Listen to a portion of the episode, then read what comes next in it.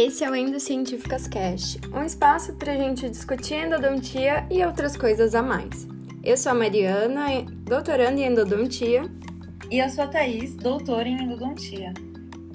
Sejam bem-vindos! Oi, gente, mais um podcast e hoje a gente vai abordar o tema blindagem coronária imediata em dentes tratados endodonticamente. E para isso a gente convidou nada mais, nada menos que a professora e endodontista Érica Clavijo, uma super especialista nesse tema. Érica, conta pra gente, né, quem é você no currículo Lattes? Olá, tudo bem?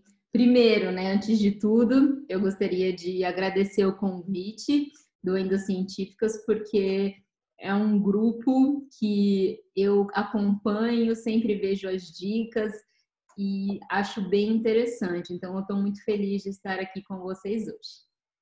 É, vamos lá. Meu nome é Érica, sou Érica Clavijo, fiz graduação em odontologia. Logo após a graduação, iniciei a minha especialização em endodontia lá na FOP Unicamp, em Piracicaba, que foi aonde eu aprendi esse termo de blindagem coronária imediata.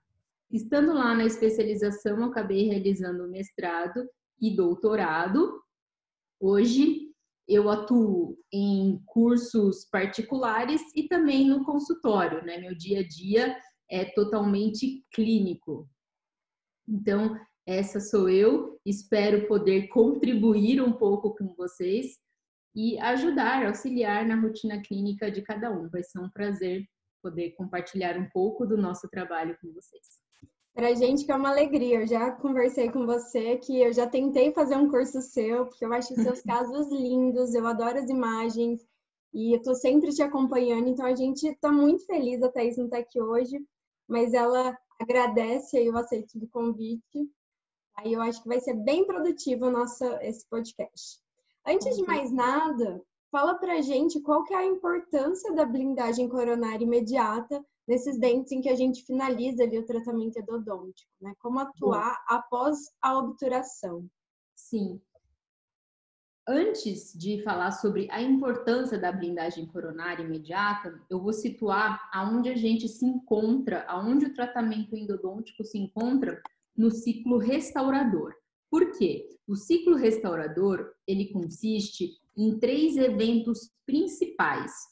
Quando que ele começa? Primeiro, o nosso paciente teve a perda da estrutura dentária devido a um trauma, doença cárie, algo causou essa perda de estrutura dentária. Na segunda parte, vai ter perda de estrutura dentária devido ao processo de preparo desse dente para receber uma restauração.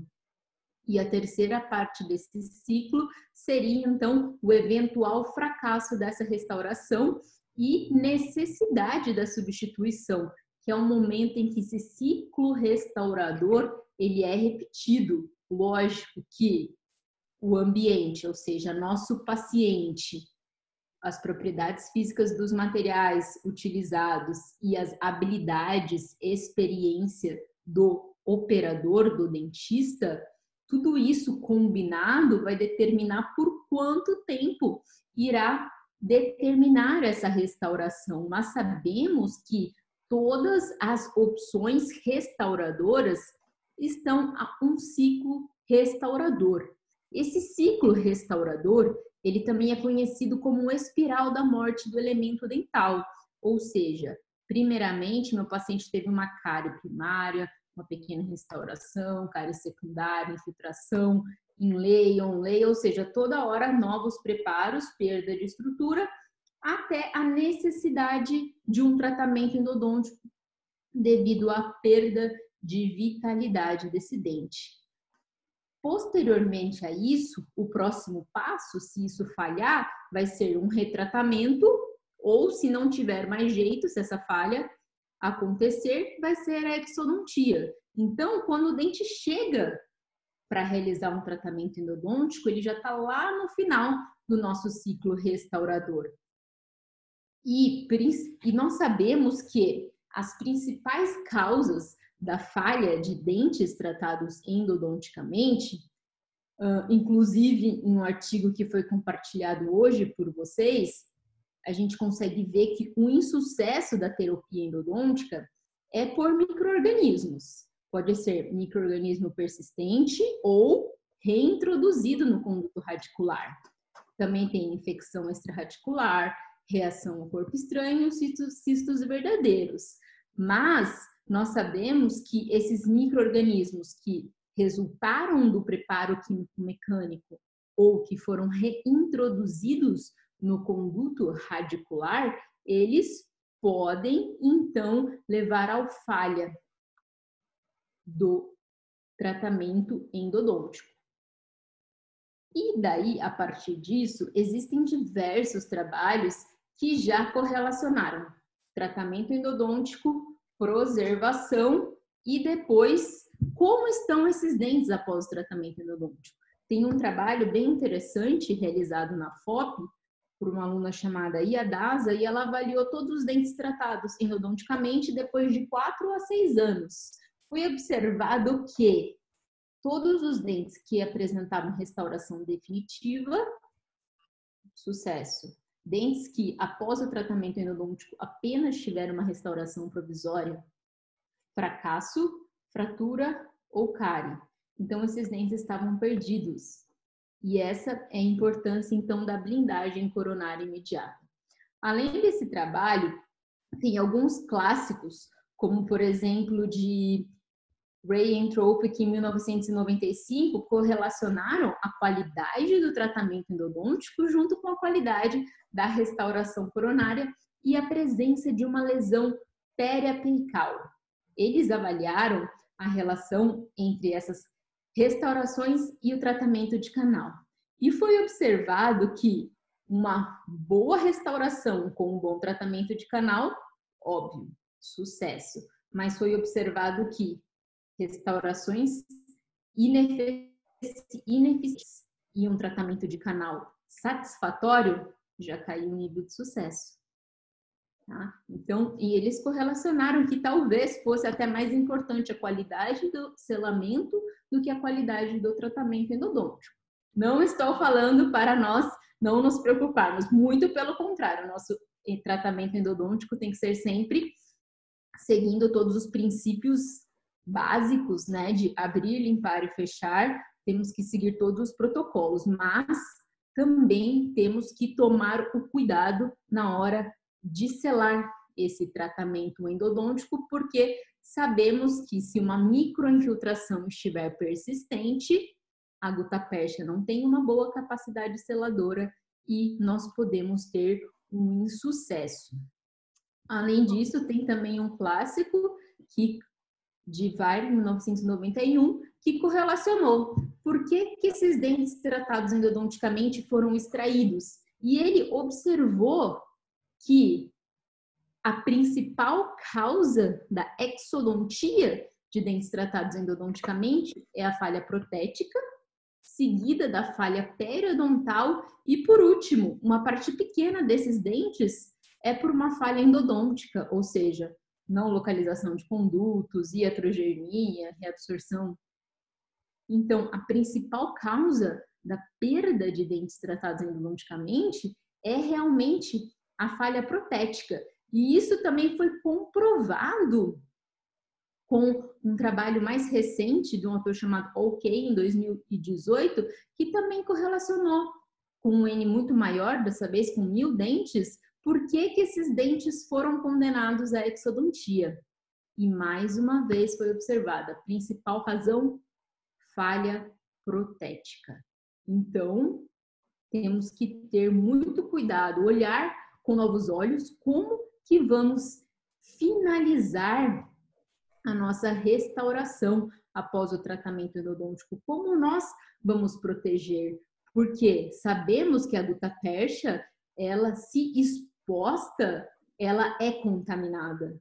Tá? Já foi observado também tanto estudos in vitro ou aqueles que a gente chama de ex vivo, foi observada se a gutapérsia exposta, ela é contaminada, ela não tem capacidade, uma boa capacidade seladora.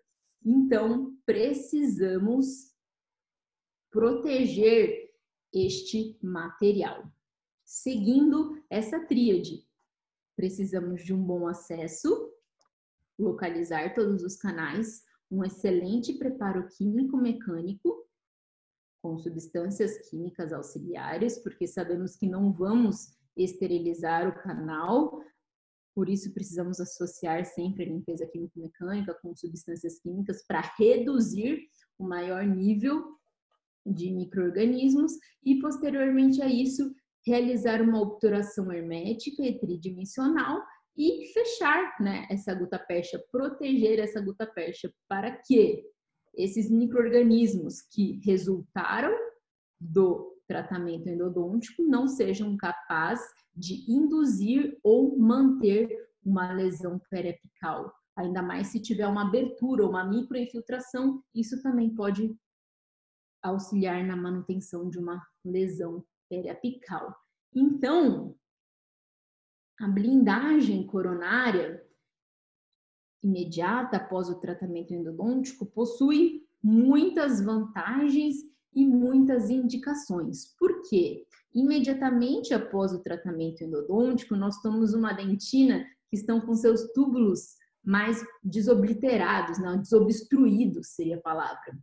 Nós utilizamos substâncias clínicas para realizar essa limpeza e depois utilizamos, por exemplo, o EDTA, que deixa uma dentina com esses túbulos desobstruídos, e essa é uma dentina muito mais permeável e que se contamina muito facilmente. Então, precisamos proteger essa dentina, essa gota percha e os túbulos dentinários. Além disso, muitas vezes, quando um paciente tem necessidade de um tratamento endodôntico, seja pulpite reversível ou necrose, periodontite apical, muitas vezes ele está com uma deficiência nesse dente, ele não consegue mastigar direito, ele está com alguma queixa nesse dente, em muitos dos casos, ou seja, ele não está mastigando nesse dente. E nós sabemos que cada dente, cada elemento dental tem uma força mastigatória, e quando testada essa força mastigatória em dentes como, por exemplo, periodontite apical, essa força é menor. Se eu realizo um tratamento endodôntico, por exemplo, em um molar que pode chegar até mais ou menos por volta de 500 newton, e realiza um tratamento endodôntico nesse dente, selo com material restaurador provisório, que eu sei que não tem uma adequada resistência à fratura. Eu selo esse dente provisoriamente. Meu paciente, depois de uma semana, 15 dias, tem a sua mastigação, a sua força mastigatória estabelecida e volta então a morder normalmente nesse dente. O que será que pode acontecer se eu tiver um remanescente um pouco mais fragilizado. Pode com certeza levar à fratura de alguma cúspide, à fratura de alguma parede, e aí a gente entra naquele ciclo restaurador que a gente comentou, que a gente quer adiar, porque depois da endodontia, talvez a próxima opção, se tudo falhar, seja exodontia e se o paciente tiver possibilidade, a realização do implante. Então, resumindo, a blindagem coronária imediata tem a função de proteger o remanescente dental do que? Fraturas, infecções, microinfiltração. Posteriormente, recompor essa estrutura dental perdida, a dentina. Vamos recompor a estrutura dental perdida com materiais com características e propriedades semelhantes à estrutura que foi perdida e, por último, posteriormente, recompor a função e a estética. Muito bom. Nossa, uma aula já com a primeira pergunta. E, tu, e eu vejo assim, a gente tem estudado tanto, né? A endodontia tem se modernizado, são várias técnicas, instrumentos, e às vezes a gente faz aquele tratamento perfeito com o meu instrumento super novo, meu ultrassom maravilhoso, e aí você pode, esse tratamento pode virar ter um insucesso por um detalhe, né? Que não é um mero detalhe. Olha a importância, né? Com tanta ciência embasando isso. Isso mostra também que o tratamento endodôntico, então, Eric, ele não finaliza com a obturação, né? E quando que eu devo fazer essa blindagem? Quando esse Ótimo. procedimento deve ser realizado, né? Certo. Então, Interessante o que você acabou de falar. O tratamento endodôntico, ele pode ser que não finaliza quando eu corto a gluta percha. Por quê? A minha endodontia, normalmente, ela começa com uma cavidade de acesso. Normalmente está na porção coronária. Ou então, remoção de um núcleo, que está também na porção coronária. E por que que muitas vezes a minha endodontia, se teve o início na porção coronária, ela finaliza na embocadura do conduto ou muitas vezes lá embaixo com um preparo? Essa é uma excelente pergunta. Então, quando que eu posso realizar essa blindagem coronária? Se possível, se possível, né? Por quê? Eu tenho necessidade de um tratamento endodôntico. Quando que eu vou fazer esse tratamento endodôntico a partir do diagnóstico correto? Teve o diagnóstico, eu vou fazer esse tratamento o mais rápido possível. Quando que eu posso fechar, obturar este dente a partir de um momento que eu realizei o tratamento? Se canais estiverem limpos e secos, consegui um comprimento de trabalho adequado, localizei todos os canais, cheguei no final do meu preparo químico mecânico, eles estão secos, eu posso realizar a obturação também imediatamente. Realizei a obturação. Quando que eu vou realizar o selamento? Se possível, imediatamente após o tratamento endodôntico ou no máximo em 15 dias. E outra pergunta, quando que eu vou reabilitar este dente? Com certeza, a reabilitação só vai ser realizada quando o dente estiver assintomático. Eu não posso reabilitar um dente com periodontite apical. Meu paciente não, não vai ter uma regressão dessa inflamação ou dessa dor. Eu preciso aguardar. Mas nada impede que o selamento imediato seja realizada imediatamente após o tratamento do canal e posteriormente ser realizada a restauração definitiva ou a reabilitação adequada indicada para cada caso. Então, se possível, como a gente viu que a gutapecha não tem essa capacidade seladora, se eu conseguir, realizo na mesma sessão. Se eu tiver dificuldades ou algum ou algo que contraindique isso, meu indicador, uma boa relação, enfim, é, então eu sei que eu tenho até 15 dias. Para o meu paciente, se eu tenho 15 dias, eu vou falar que ele tem quanto? 24 horas, 48 horas no máximo. Eu aviso ele que ele tem dois, três dias para realizar esse selamento e eu sei que eu tenho um intervalo tranquilo de 15 dias que eu posso aguardar até realizar esse selamento do conduto radicular. Certo. É, você vai falar mais para frente, nas próximas perguntas, mas com relação, é, eu não posso obturar esse dente ali naquela primeira sessão, eu preciso deixar com algum curativo. Qual material que você indica para que a gente faça esse selamento? É com resina mesmo que você tem feito nos seus procedimentos? Sei lá, às vezes você vai atender o paciente com dois, uhum. três dias, até uma semana. Qual o material mais adequado para deixar? dias, né? Isso. Não é. sabemos. É interessante essa pergunta também. Bom, a partir do momento que eu tenho a necessidade de colocar uma medicação entre canal, eu vou proteger também essa medicação, porque se eu colocar um restaurador provisório, como vocês já devem ter visto, um fotozol ou algum material desse tipo, quando o paciente retorna na próxima consulta, o que, que a gente vê? Que esse material ele está de todas as cores, né? Ele já encontrei verde, marrom, ou seja, com todas as cores, ou seja, ele absorveu tudo. Esses materiais sofrem alterações porque eles absorvem muita água. Então, existem alterações volumétricas e isso leva à microinfiltração. Então, se eu coloquei uma medicação com a finalidade de estabilizar, de é, deixar o pH mais básico e entrou e entrou microorganismo por uma restauração, um selamento ineficiente, minha medicação provavelmente não vai ter nenhuma função. Então, como proteger? Normalmente, coloco a medicação, eu deixo sempre esponjinhas estéreis, coloco a medicação, uma esponjinha. Em cima dessa esponjinha, normalmente eu coloco uma camada de cotozol e por cima disso limpo essa dentina, sistema adesivo e resina. Tá. E oclusão do paciente, né? Com muito cuidado quando sela com resina para verificar a oclusão do seu paciente. Lógico, precisa ser a super resina?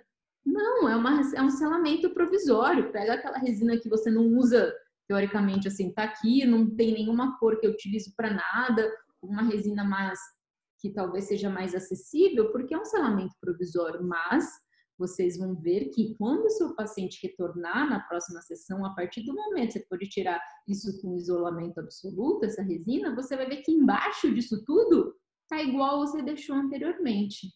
Então, normalmente é assim que eu selo os meus dentes com necessidade de uma medicação intracanal.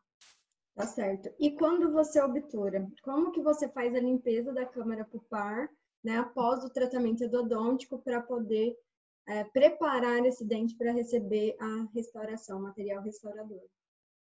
Bom, é, nós sabemos que substâncias químicas auxiliares podem interferir na adesão, bem como o cimento que você utilizou. Então, tem que ter alguns cuidados. Primeiro, com a substância química, que podem degradar o colágeno, e também com o eugenol, presente em alguns cimentos obturadores. Porque já está correlacionado que se o eugenol em contato com o sistema adesivo ou com cimentos resinosos, ele pode interferir essa polimerização. Depois de alguns anos trabalhando com essa com esse sistema de blindagem coronária imediata, eu percebi que assim a dentina, a adesão em dentina, ela é muito difícil. Então, tudo que eu puder fazer para eliminar a minha chance de erro, eu gostaria de realizar. O eugenol é, foi um dos fatores que optei por eliminar dos cimentos. Então, hoje em dia, tenho diversos tipos de cimentos e utilizo normalmente um cimento resinoso ou então um cimento biocerâmico. Evito, né, os cimentos à base de eugenol, mas com certeza já utilizei muito e para não ter problema, qual é o cuidado que eu preciso ter? Limpeza da câmara pulpar. Além disso, além da adesão, a gente sabe que se eu deixar restos de cimento, material obturador na câmara pulpar, eu posso ter um escurecimento desse remanescente. Então, é muito importante, após a finalização desse tratamento endodôntico, proteger e limpar essa câmara pulpar. Como que eu realizo, então? Desobturo a gutapercha 2 milímetros.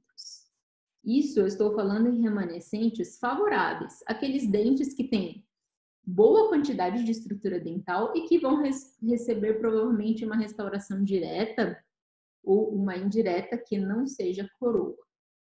Então, desobturo 2 milímetros e proteja essa gutapercha. Com que material? Bom, aí existe uma infinidade de materiais que eu posso utilizar. Posso utilizar cimento de um número de vidro, posso utilizar cotosol, posso utilizar até resina composta. Aqui é uma particularidade. Nessa embocadura, nesses 2 milímetros, normalmente eu preencho com cotosol, mas poderia ser qualquer um desses três materiais. E lembrando que é na embocadura do canal, não na câmara pulpar toda. Então, selei aqueles 2 milímetros com cotosol. Feito isso, eu gosto de limpar essa câmara pulpar. Como? Primeiro, esponjinha estéreo, aquelas que a gente já deixa previamente esterilizadas, esponjinha, álcool e limpa essa câmara pulpar. Você trabalha com magnificação, você consegue ver que essa câmara pulpar não está limpa, ainda possui resíduos de cimento. Feito isso, eu tenho algumas opções para promover a qualificação dentinária. O que é a qualificação dentinária? É a promoção de uma dentina limpa e recém-cortada. Sabemos que essa dentina limpa e recém-cortada é a melhor dentina para receber os procedimentos adesivos e restauradores. Então, para obter essa dentina limpa e recém-cortada, eu posso realizar, primeiramente, uma qualificação com brocas esféricas em baixa rotação.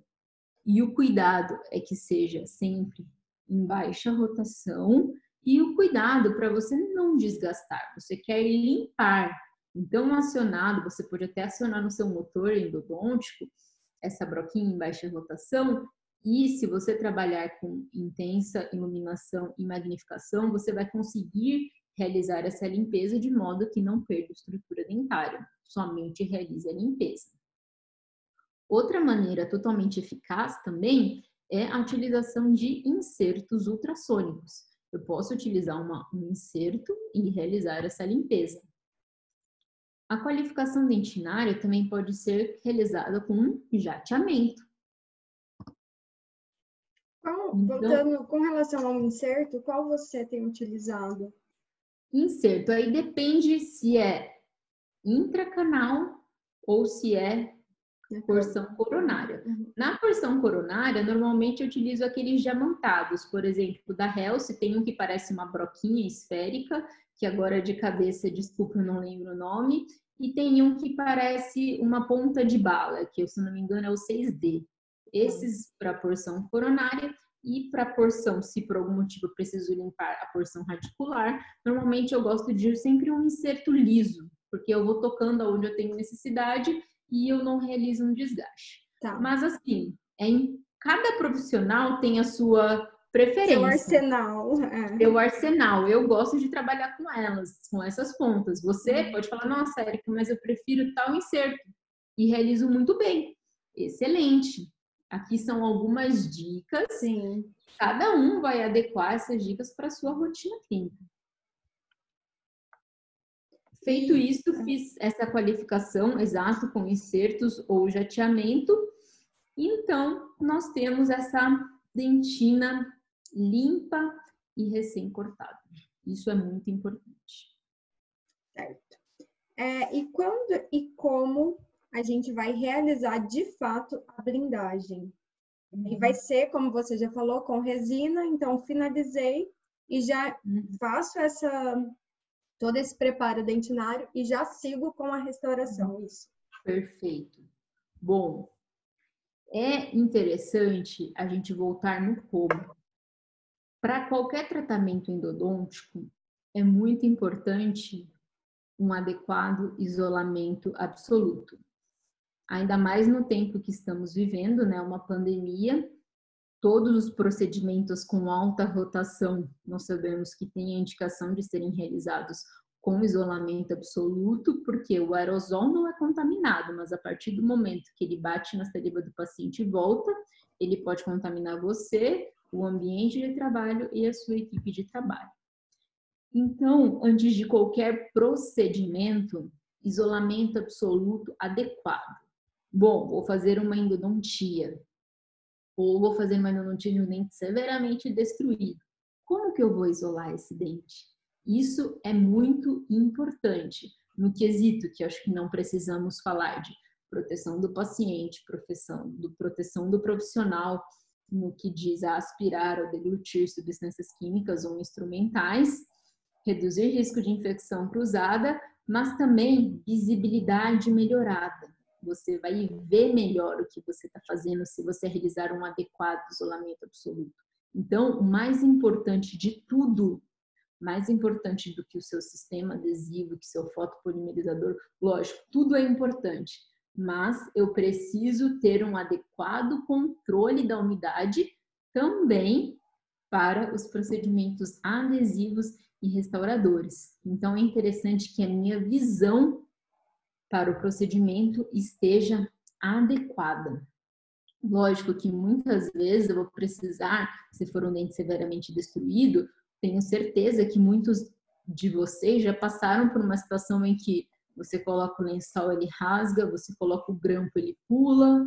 Então, nessas situações clínicas, a gente tem que levar, levantar nossas habilidades, utilizar da melhor forma os materiais que nós temos disponíveis ver a necessidade, porque dentes severamente destruídos, muitas vezes eu posso precisar de um grampo modificado ou de um lençol de outra espessura para me ajudar a retrair e proteger os tecidos moles. Então é muito importante que a gente invista e estude e melhore sempre a qualidade do nosso isolamento. Então, estando com um isolamento absoluto adequado, realizo a minha meu selamento coronário imediato. Como você disse, isolamento absoluto, qualificação dentinária, seleção do meu sistema adesivo, autocondicionante ou não. Saber utilizar esse sistema adesivo é muito importante. Érica, eu tenho tal sistema adesivo X. Leia a bula e siga as recomendações do seu fabricante. Tá? Então é muito importante, assim, coisas básicas. Bom, é um adesivo, eu preciso passar ativamente ou não? Se eu for utilizar um adesivo que necessita de um sistema com ácido, quanto tempo eu vou deixar? Por quanto tempo eu vou lavar? Como tem que estar essa dentina? Então estude, veja, melhore como você pode utilizar da melhor forma o material que você tem.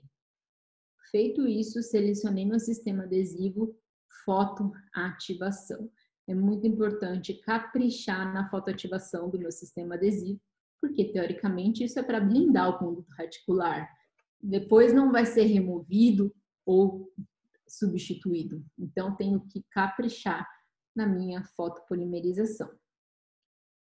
Feito isso, gosto de sempre preencher o assoalho da câmara pulpar com uma resina do tipo flow, pode ser book fio ou não, mas normalmente o assoalho da câmara pulpar ele é muito irregular, e eh, se eu for com uma resina composta convencional, eu posso deixar alguns gaps.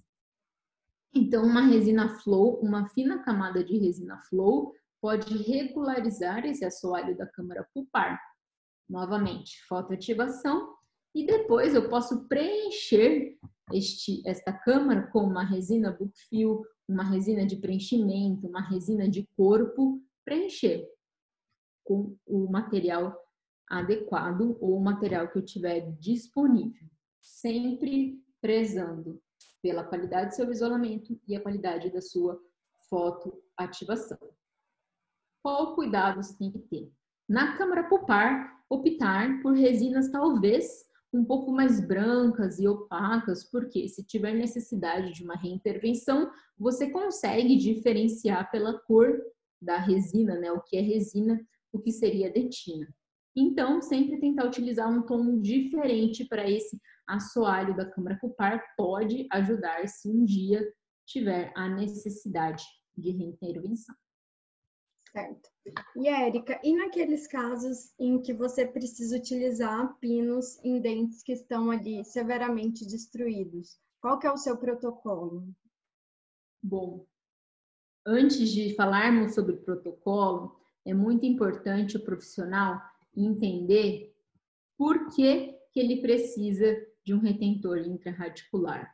Primeiramente, ele vai avaliar a quantidade e a qualidade desse remanescente dental. Avaliar, então, as estruturas de suporte, a posição desse dente na arcada e a função deste dente no planejamento. Feito isso, ele também tem que saber, antes de colocar um retentor intraradicular, a futura restauração deste dente. Será que vai ser direta, indireta, coroa, resina? E também seria interessante avaliar este remanescente após o preparo dental para a futura restauração. Então, são muitos fatores que vão indicar ou contraindicar um retentor intraradicular. Muitas vezes, desde que eu tenha uma estrutura coronária suficiente para realizar uma adesão ou um núcleo de preenchimento em resina composta, os pinos muitas vezes eles não são necessários.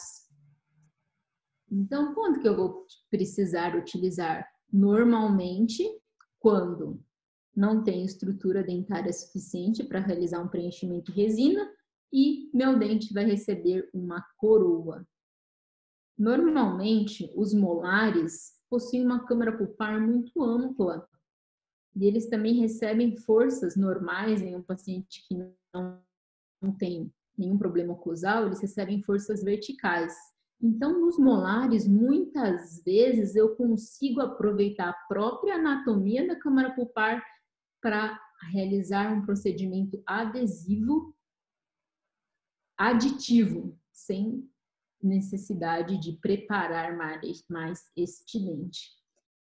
Quais dentes nós temos que ter com cuidado? Anteriores e pré-molares, mas sempre antes de indicar um retentor intraradicular, avaliar cada um desses itens, porque essa decisão é muito importante. Vocês vão ver que uma técnica de cimentação de pinos, ela é muito simples. E se você tiver um treinamento, você pode realizar. Porém, talvez a remoção, se você tiver um insucesso, ela também é simples, mas se você não dominar a técnica, não trabalhar com magnificação, pode ter problemas durante a remoção deste retentor. Então, é muito importante que quando for indicado, ele esteja muito bem indicado. A decisão para um pino, ela deve ser lógica. Hoje, trabalhamos com uma odontologia adesiva de maneira consciente. Então, você vai decidir, de acordo com a filosofia de tratamento que você segue, a necessidade ou não de um retentor intraradicular. Érica, legal você comentar isso, só um comentário, porque teve uma época, eu acho que isso deu uma melhorada, né? É, eu conversava com muitos colegas endodontistas, em que muitos acreditavam que o pino vem com o objetivo de reforçar aquele dente. Então, às vezes, não precisava, não tinha indicação, uhum. né? tinha estrutura ali na coroa para fazer uma restauração direta com resina, mas o indicador pedia e se você não fazia, ele colocava o pino. E porque acreditava que ah, vai reforçar esse dente, porque o tratamento endodôntico fragilizou. Então, e você trouxe aí vários outros fatores que estão relacionados e não comentou que o pino vai fortalecer esse dente, porque de Perfeito. fato.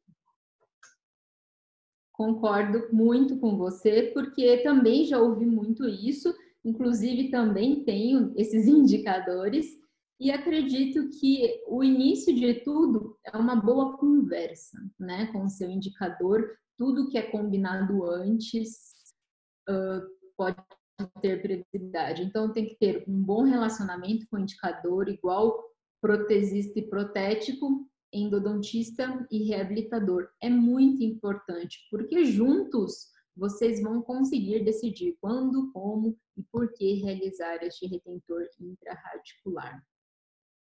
Uh, e, se possível, adiar né, esses procedimentos de pino e coroa sempre que eu tiver um remanescente coronário no qual eu possa trabalhar com uma odontologia adesiva aditiva, aditiva, porque a nossa função, então, seria postergar este ciclo restaurador e manter estes dentes por mais tempo na cavidade oral. Porque sabemos que esses dentes tratados endodonticamente, eles são mais frágeis.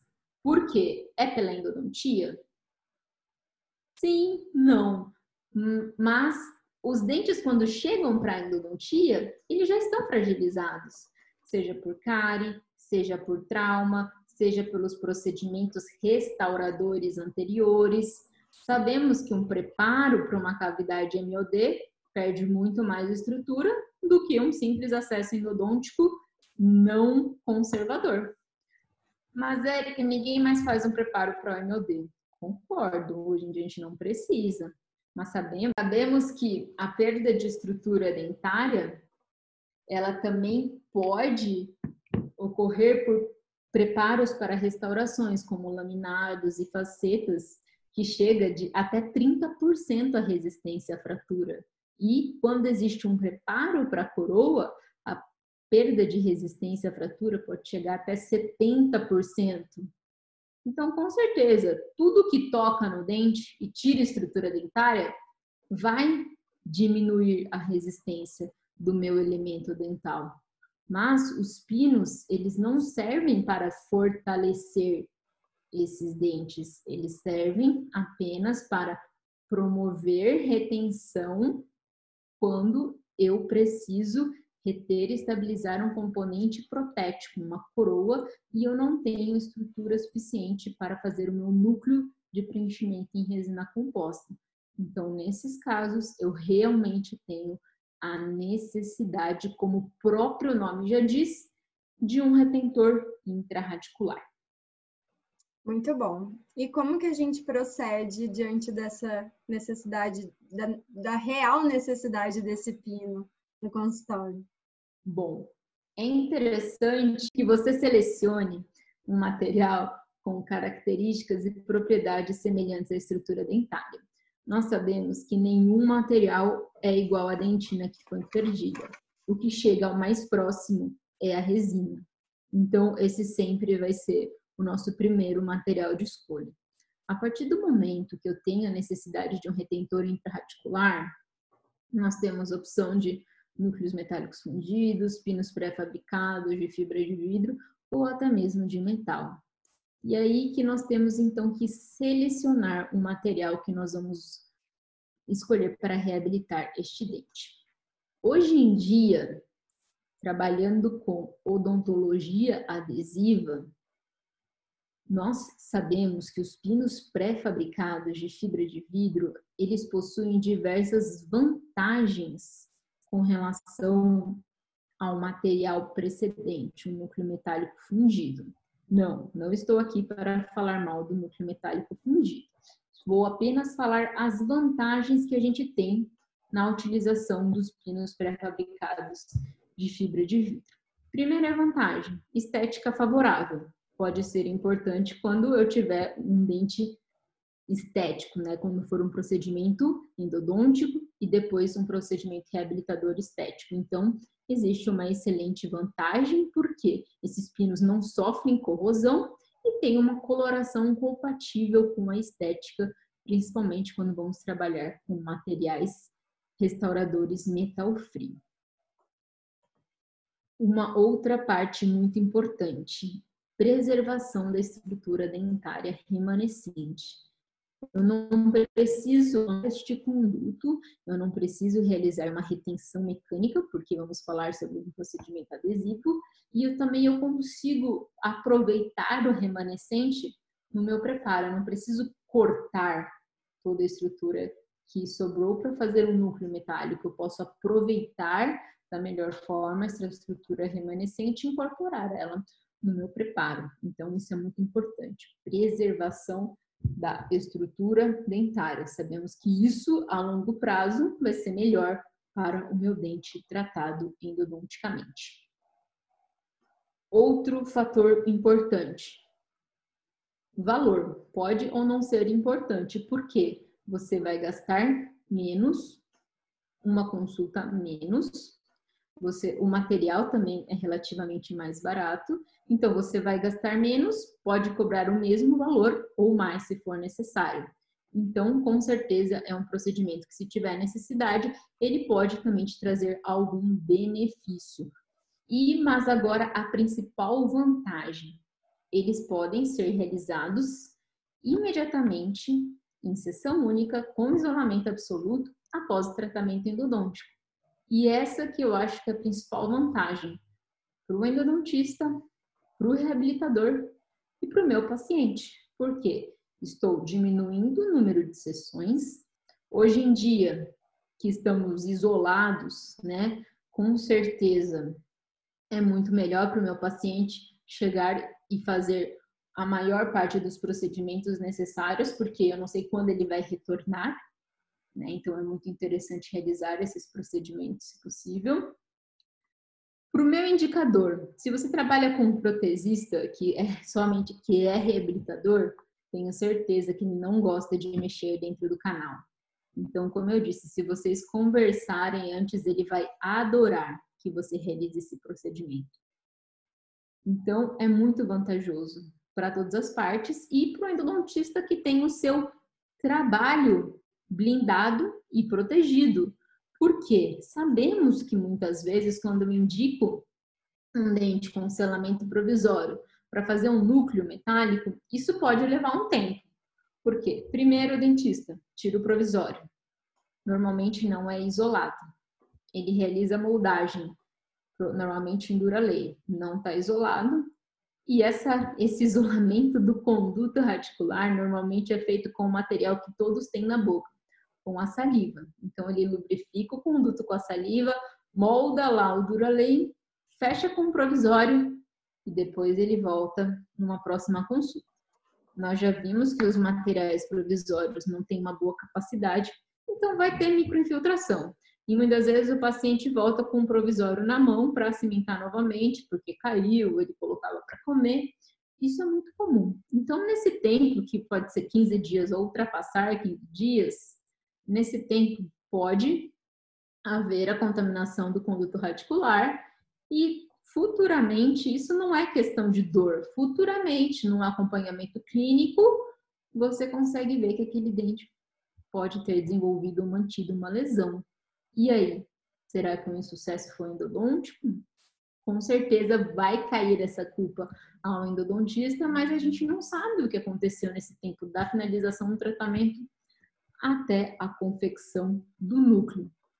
Então, seria interessante utilizar os pinos pré-fabricados. Só que, lógico que eles têm muitas vantagens, só que eles possuem desvantagens. Por quê? Estamos trabalhando dentro do canal. Se eu não trabalhar com magnificação e iluminação, eu posso ter dificuldades, não que seja impossível, mas pode aumentar a minha chance de erro, porque sabendo que a dentina é, é a, na dentina existe uma adesão muito deficiente, se essa dentina não estiver totalmente limpa e qualificada e tiver resto de material obturador, isso vai interferir na qualidade da minha adesão. Então, são muitos desafios intraradiculares que eu preciso eliminar para ter sucesso nesse procedimento adesivo. Além disso, os pinos pré-fabricados, eles estão disponíveis em diversos tamanhos e conicidades. Só que pode ser que eu tenha um pino que não se acomodou muito bem ao meu conduto e fique uma espessa linha de cimentação e aí também pode ocorrer uma falha. Se essa, esse espaço entre o pino e o dente for preenchido somente com cimento resinoso, eu posso ter um insucesso, porque isso pode levar a falha na camada híbrida, falha restauradora, aparecimento de bolhas que podem levar ao deslocamento desse pino, tanto na fase de provisórios ou após a restauração definitiva. E isso, na década de 90, foi a principal falha que foi observada nos retentores pré-fabricados. Por isso, muitos dentistas que já trabalharam com esses sistemas de pinos e observaram esses erros, hoje em dia eles têm receio de utilizar, porque já testaram, provavelmente utilizaram da mesma forma que precisava utilizar um núcleo metálico, não tinham tantos cuidados com a adesão e tinha muita falha. Então, nós precisamos tomar todos esses cuidados. Além disso, o endodontista domina anatomia, domina a substância química, limas, preparos, tudo isso. E com certeza deve dominar. Só que se eu me proponho a realizar um procedimento restaurador e adesivo, eu preciso agora estudar um pouquinho sobre sistemas adesivos, cimentos resinosos e talvez preparos para eu não perder o meu pino durante um preparo. Então, como proceder? Primeiramente, adequado isolamento absoluto. Eu preciso expor todas as margens que eu vou trabalhar. Se, e se é um dente anterior, eu preciso saber como que eu vou fazer o meu provisório. Eu preciso saber como que eu vou terminar antes de iniciar. Então, é muito importante a gente ter tudo isso já previamente estabelecido. Entender qual a função desse pino, a função desse dente no meu planejamento e quais os cuidados eu vou ter então com a limpeza do meu conduto radicular. É muito importante começar com esses cuidados na desobturação. Por exemplo, terminei o meu canal, vou desobturar eu sei que meu cimento não tomou a presa e eu vou realizar a desobturação. Então, eu tenho que ter muito, muito cuidado. Se, por exemplo, eu preciso desobturar 10 milímetros, eu não vou desobturar 10 milímetros de uma vez.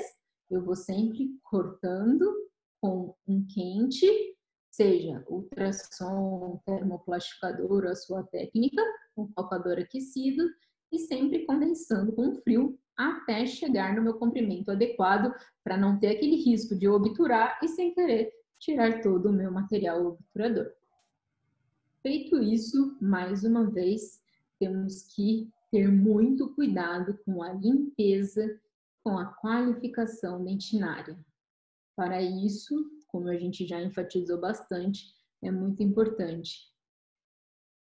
Intensa iluminação e magnificação. Isso pode ajudar muito a você ver aonde tem resto de material obturador, ver onde tem resto de puta percha e conseguir limpar esta dentina, para então ter a promoção de uma dentina limpa e recém-cortada. E para quem está em treinamento, uma coisa que pode ajudar muito são as radiografias transoperatórias. Desobturei, tinha uma radiografia. Por quê? Para você não ter nenhuma surpresa no final. A gente não toma muito cuidado com as medidas do tratamento de canal, faz várias medidas, toda hora está sempre ferindo. A mesma coisa com o seu retentor. Desobturei, estou em dúvida se meu comprimento está adequado? Tire uma radiografia. Coloquei o pino, Provei meu pino. Será que desceu o comprimento que eu desobturei? Se eu estou em dúvidas, tira uma radiografia para no final você não ver lá gota percha, espaço, pino, para você não ter essas surpresas no final. Então é muito importante também realizar essas radiografias transoperatórias para quem não estiver acostumado ou estiver em treinamento e também entender o sistema adesivo e o cimento que você vai utilizar. A partir do momento que você entende qual é o sistema, como utiliza, com certeza a sua chance de erros pode diminuir muito. E treinamento para todo e qualquer procedimento, não importa se é tratamento endodôntico, isolamento absoluto, restauração, será que vai ficar bom na primeira vez que eu realizar? Aí que mora o perigo, porque muitas vezes a gente vai muito empolgado com aquela, digamos, com aquela exigência elevada, aquela ansiedade, porque hoje em dia a gente toda hora é bombardeado com imagens, fotos, tudo perfeito, talvez tudo editado, e a gente acha que consegue fazer isso de primeira, mas não. É muito importante treinamento. E a gente sabe que o paciente não é para realizar treinamento. Então, se eu quero começar a realizar esses procedimentos, é muito importante treinamento, seja em dentes extraídos, em dentes de manequim, para você entender como que funciona, porque a técnica é extremamente simples, porém ela é muito delicada. Então, para cimentar um pino, cuidados que eu tenho que ter: desobturação, qualificação dentinária, linha de cimentação, Sempre que eu tiver uma espessa linha de cimentação, eu preciso então anatomizar o meu pino ou utilizar um sistema de pinos que diminua essa linha de cimentação para não ter o erro de deslocamento. Tenho o meu pino, seja ele anatômico ou pré-fabricado, realizar a cimentação.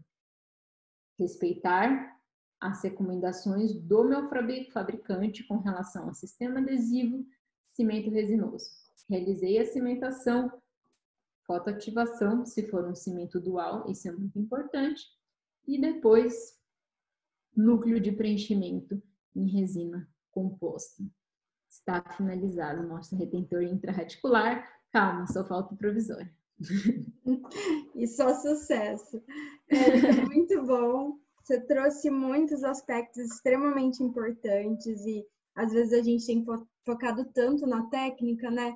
mas existe bom senso, uma boa comunicação com o indicador, analisar Sim. e fazer um correto diagnóstico, porque se você analisar de uma forma errônea aquele, aquele remanescente e optar por um tratamento X, mas na verdade você deveria ter feito Y, e aí vai recair, e como você comentou, eu sempre tive a impressão de que a culpa é sempre do endodontista, né?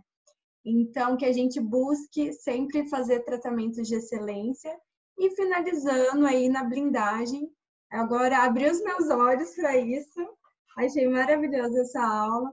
Para evitar que a culpa recaia sobre a gente se o nosso, se o protesista, o indicador fizer ali de sem isolamento, utilizando a saliva para como um lubrificante, enfim, para e aí vai ter uma fístula, uma lesão, vão marcar o paciente para a gente, como já aconteceu antes. Então, que a gente Exatamente. possa diminuir essa possibilidade, sempre finalizando de uma forma de excelência, né?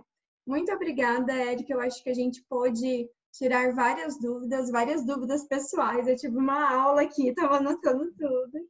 Tem alguma outra coisa que você gostaria de, de comentar? Alguma outra dica? Bom, só gostaria de agradecer o convite. Para mim foi um imenso prazer estar aqui com vocês hoje. Como eu disse, essa é uma filosofia de trabalho. Ela é uma verdade absoluta? Não, existem muitas maneiras de se chegar ao mesmo caminho. Eu mostrei um caminho para vocês, com certeza, tem muitos caminhos.